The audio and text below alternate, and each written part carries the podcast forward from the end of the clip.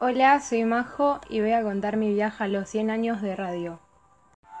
Desde mi parte me gusta que recuerden lo que pasó hace 100 años, ya que fue algo importante, y puedo saber cómo empezó todo lo que yo hoy puedo disfrutar, que es la radio.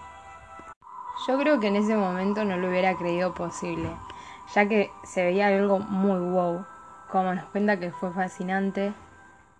Yo no sabía que todavía empezó con señales y en 20 años ya empezaban las transmisiones, es decir, que loco, ¿cuánto tiempo costó?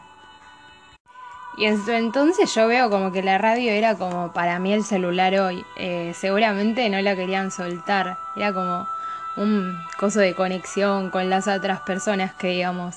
O por así decir, porque por ahí veían obras, escuchaban, ellos no tenían tele y lo único que tenían para para distraerse, que por así decir era la radio. Lo que yo sí sabía de la radio era es que va más allá, tipo, no son solamente tres personas hablando, eh, tipo, tiene un proceso porque hay que organizar y como muchas cosas.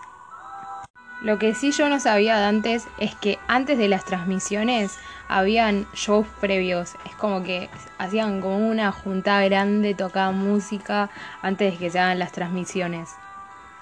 Y por último, y vuelvo a repetir, que me parece asombroso cómo se creó y que es algo increíble.